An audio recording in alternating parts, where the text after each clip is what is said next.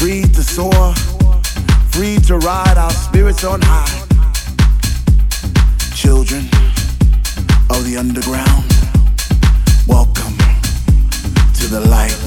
Welcome.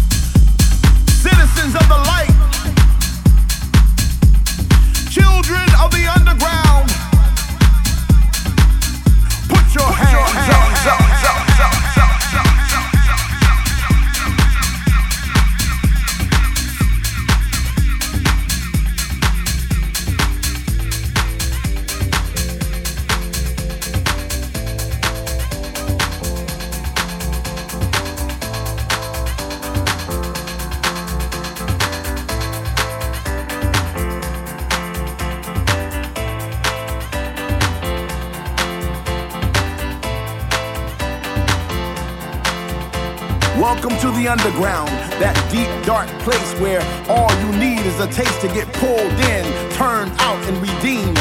That place where our spirits soar high, right from the door without looking back.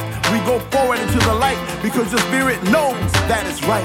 Like my boy LJC says, narrow is the road that leads to life, and wide is the road that leads to destruction. In the underground, there are no velvet ropes, no bottle service, no VIP, because in the underground we are all free.